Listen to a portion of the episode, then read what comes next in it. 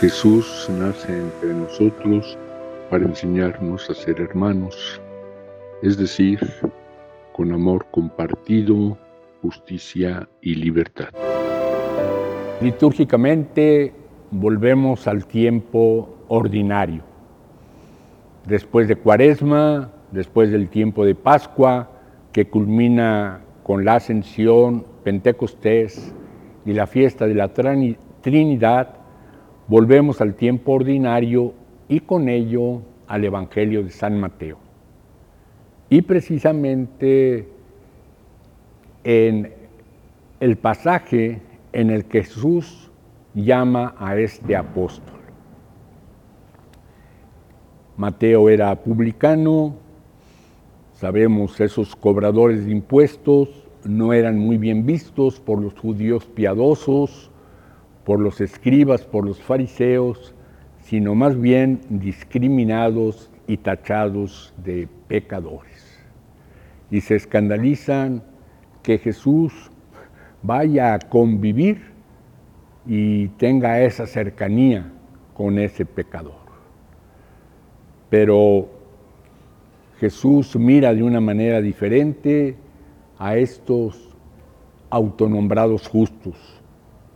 Por eso dice Jesús, yo no vine a llamar a los que así mismo de una manera soberbia se consideran justos y no tienen apertura para la conversión, vine a llamar a las personas que tienen un corazón abierto y que posiblemente se hayan equivocado, pero están dispuestas a convertirse y seguirme como camino, verdad y vida. Y luego añade esa otra frase que hemos de aplicar en nuestra actualidad.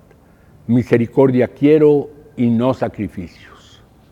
En la ley de Moisés se establecían una serie de sacrificios para hacerse propicio a Dios. En la actualidad ya no tenemos eso, pero tenemos los sacramentos y creo podríamos decir misericordia quiero y no sacramentos.